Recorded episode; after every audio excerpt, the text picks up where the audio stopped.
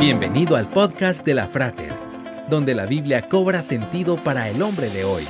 Una producción de la Frater, una iglesia cristiana para la familia. Visítanos en frater.org. Comenzamos.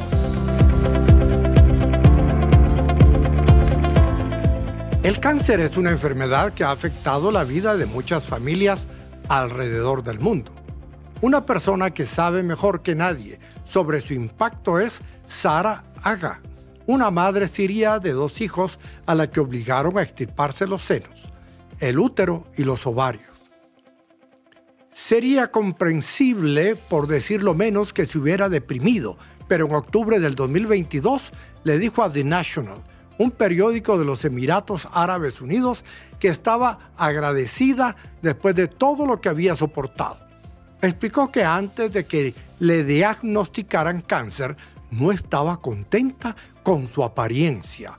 Había reservado una cirugía estética. No estaba contenta con mi cabello y me quedé calva. Quería estar más delgada y subí de peso debido a toda la quimioterapia y el tratamiento. Nunca fui feliz con lo que tenía y perdí todo lo que no me hacía feliz. Pero ahora, debido al cáncer, he comenzado a amarme a mí misma. Las pruebas son maestras de humildad nos enseñan lo frágiles que somos y lo necesitados que podemos llegar a ser.